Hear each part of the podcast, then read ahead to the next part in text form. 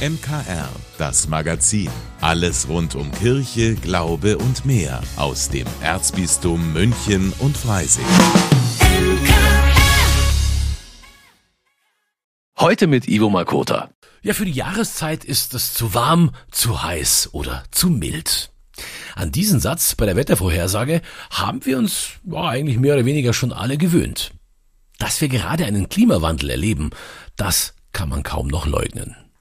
Um auf die Klimakrise zu reagieren, hat Kolping jetzt ein Klimamobil in Bewegung gesetzt. Seit Anfang Juni tourt es durch Deutschland und hat vor kurzem auch hier bei uns in Oberbayern Halt gemacht. Der Elektrobus hat einen Stopp auf dem Wochenmarkt in Geretsried eingelegt. Für die Kolping-Stunde hat mein Kollege Paul Hasel das Kolping Klimamobil in Geretsried besucht. Paul, was hat das Klimamobil denn alles zu bieten? Im Klimamobil Ivo wird Material rund um das Thema Klima transportiert. Und wenn der Bus an einem Ort Halt macht, wird das Infomaterial an einem Infostand am Klimamobil präsentiert. Und so können sich Besucher und Passanten dann über Ursachen und Lösungen beim Thema Klimawandel informieren. Da gibt es zum Beispiel eine Weltkarte, um die Auswirkungen des Klimawandels kennenzulernen, oder einen Städtisch, um gemeinsam Klimaschutzlösungen zu entwickeln. Hast du auch etwas Ungewöhnliches oder Kurioses am Klimamobil entdeckt? Oh ja, die Kolpingsfamilie Geritz-Ried hat für den Stand extra ihren Sonnenreflektor zur Verfügung gestellt, mit dem man, man höre und staune, kochen kann. Und Wolfgang Lorz von der Kolpingsfamilie Geritz-Ried hat mir erzählt, wie die Idee mit dem Solarkochen entstanden ist. Vor vielen Jahren, wo es praktisch mit der Solarenergie angegangen ist, haben wir uns diesen Solarkocher angeschafft. Und zwar ist es von einer Berufsschule gemacht worden. Und es war ja schon etliche Male im Einsatz. Gerade wenn so Waldfest bei uns ist oder irgendwelche andere Festivitäten, dann können wir da wunderbar einen, Topf Suppe kochen, wir, auch größere Töpfe haben wir da, ne? oder mit einer Pfanne irgendwas braten und das funktioniert hervorragend. Wir müssen bloß Obacht geben, dass nichts anbrennt, weil es ist nämlich heiß. Die Idee des Klimamobils ist ja noch recht jung. Wie geht's denn jetzt mit der Initiative weiter? Das Ganze war jetzt erstmal ein Testlauf. Im kommenden Jahr aber 2024 möchte Kolping dann mit dem Klimamobil so richtig durchstarten.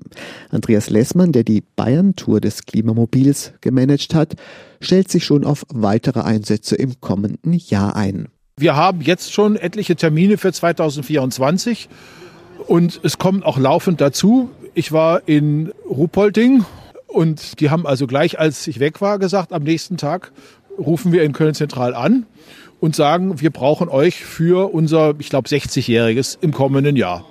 Wenn Sie mehr zum Kolping Klimamobil wissen wollen, dann hören Sie doch heute Abend nach dem Gottesdienst um kurz nach sieben hier bei uns im MKR rein.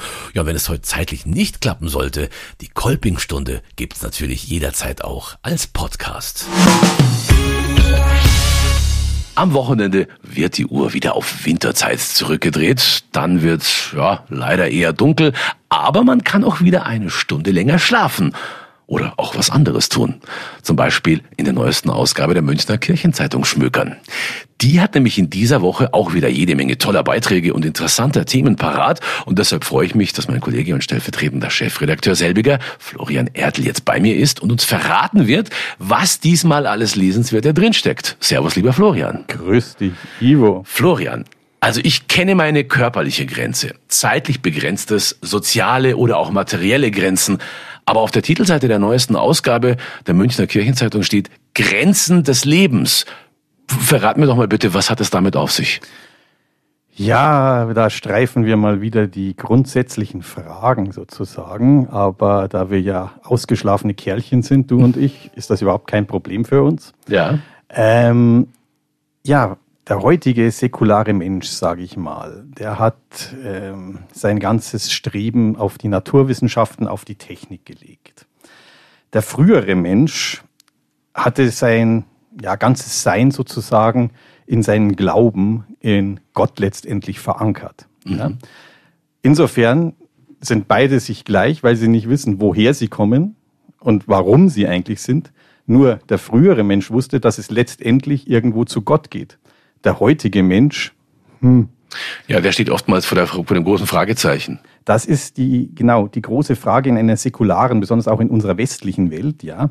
Ähm, und Grenzen des Lebens, ja, das ist natürlich so etwas, wie kann man das ausloten? Wie kann man die festlegen? Wann beginnt Leben? Wann endet Leben? Man merkt schon, hier kommen wir in große Bereiche der Ethik langsam. Mhm. mhm. Aber letztendlich bleibt jede Art von Festlegung ist immer Interpretations- und Definitionssache. Okay. Und damit doch auch irgendwie, ja, und da sind wir vielleicht schon wieder beim früheren Menschen, wieder Glaubenssache letztendlich. Ja, also ich habe mir, ich habe mir so ein bisschen Gedanken gemacht, als ich mir, als ich mir gedacht habe, wie, wie, wie, wie gehen wir das Thema heute hier bei uns im MKR an? Ähm, und da war für mich der erste Aspekt der, Leben beginnt mit der Geburt und endet mit dem Tod.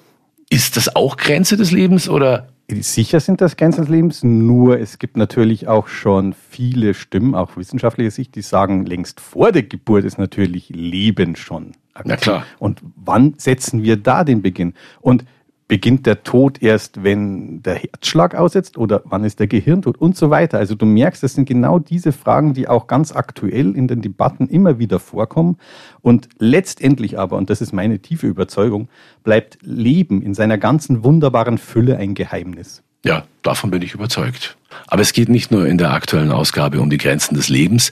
Ich habe auch gesehen, ihr habt dem Diözesanrat die neue Münchner Kirchenzeitung vorgestellt. Was hat es denn damit auf sich? Ja, mein Kollege Joachim Burkhardt betreut ja das höchste Laiengremium in der Erzdiözese für uns journalistisch.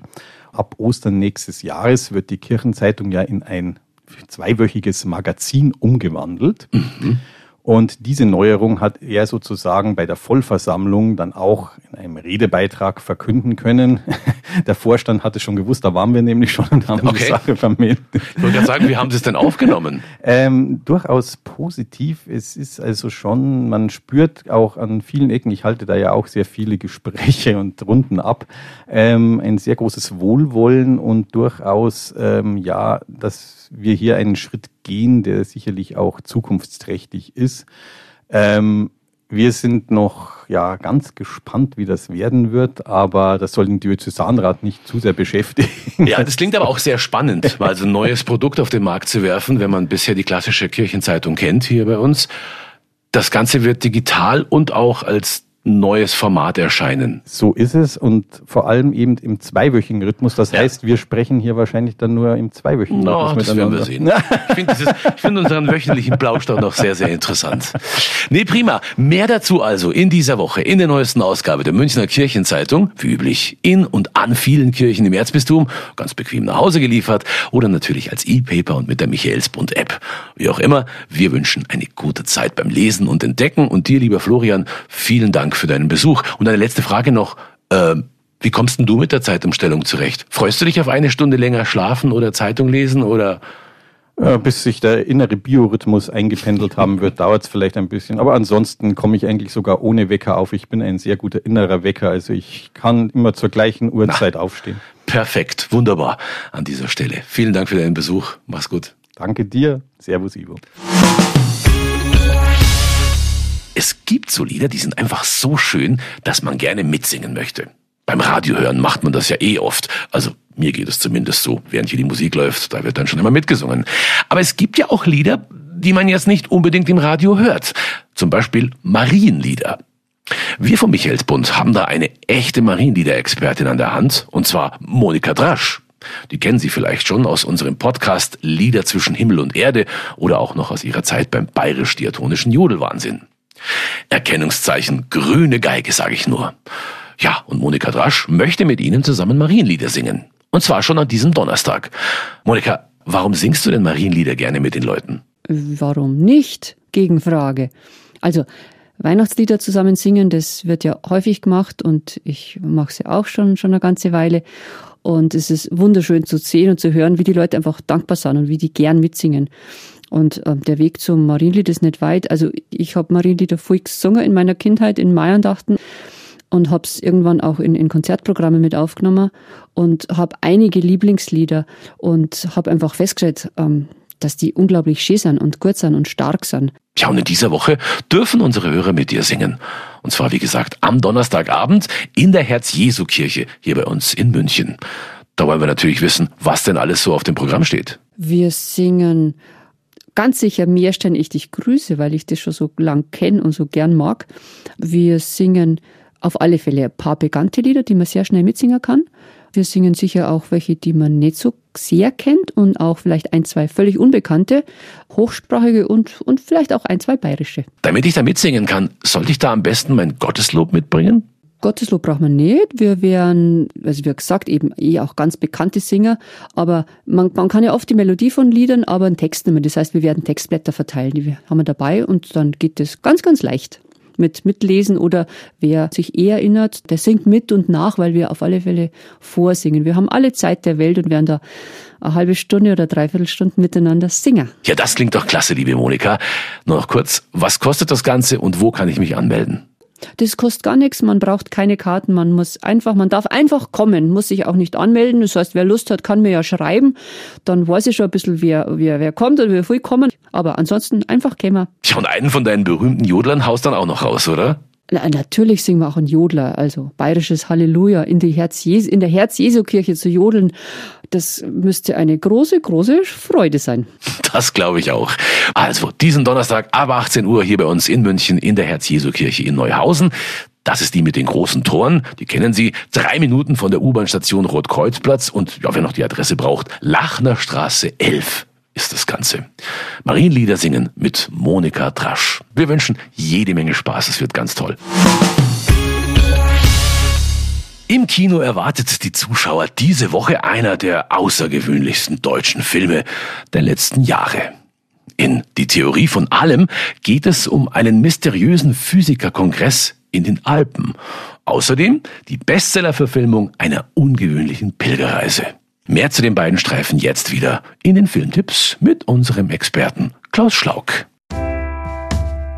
In die Theorie von allem reisen ein junger Doktorand und sein Doktorvater in den 1960er Jahren zu einem Hotel in den Alpen. Dort findet ein Physikerkongress statt, bei dem sich mysteriöse Vorgänge ereignen. Der junge Wissenschaftler, der sich mit der Vielweltentheorie beschäftigt, wird von einer faszinierenden Jazzpianistin abgelenkt, die plötzlich verschwindet. Als einer der Professoren tot im Schnee liegt, der Doktorand den Toten aber später im Zimmer der Pianistin entdeckt, wird deutlich, dass hier etwas nicht ganz im Lot ist. Das könnte auch mit den alten Stollen zu tun haben, die sich in der Nähe des Hotels befinden. Julius! Heinrich. Henry Blumberg. Alleinert arbeitet an seiner Dissertation, wäre minder erfolglos. Ein Schüler ist immer nur so gut wie sein Lehrer. Letztlich geht es darum, ist das hier die einzig wirkliche Welt oder gibt es nicht auch noch parallel existierende Welten, in denen die Dinge anders verlaufen wären? Das hier könnte sich als richtungsweisend erweisen. Wie kommen Sie überhaupt darauf? Sie wachen morgens auf und Sie haben irgendeinen Anfall und Sie sind sich sicher, dass das stimmt. Als hätten Sie in eine andere Welt geschaut. Die Theorie von allem ist ein fesselndes, anspielungsreiches Mystery-Drama in Schwarz-Weiß, das ans Noir-Kino der 1940er und 50er Jahre anschließt. Mithilfe des Multiversum-Motivs thematisiert der Film die existenzielle Ungewissheit. Insgesamt ist Regisseur Tim Kröger und seinem Team ein Werk von bestechender Schönheit gelungen und einer der ungewöhnlichsten deutschen Filme seit Jahren. Neu im Kino ist auch die Verfilmung des Bestsellerromans Die ungewöhnliche Pilgerreise des Harold Fry von Rachel Joyce. Darin bricht ein Rentner unvermittelt zu einer 1000 Kilometer langen Wanderung quer durch England auf, um eine im Sterben liegende frühere Arbeitskollegin zu besuchen. Ohne Geld, Handy oder EC-Karte hofft er, sie durch seine Pilgerschaft zu heilen. Wen kennen wir in Berwick upon Tweed? Niemanden. Der ist von Queenie Hennessy. Sie ist in einem Hospiz. Ist das ein Brief?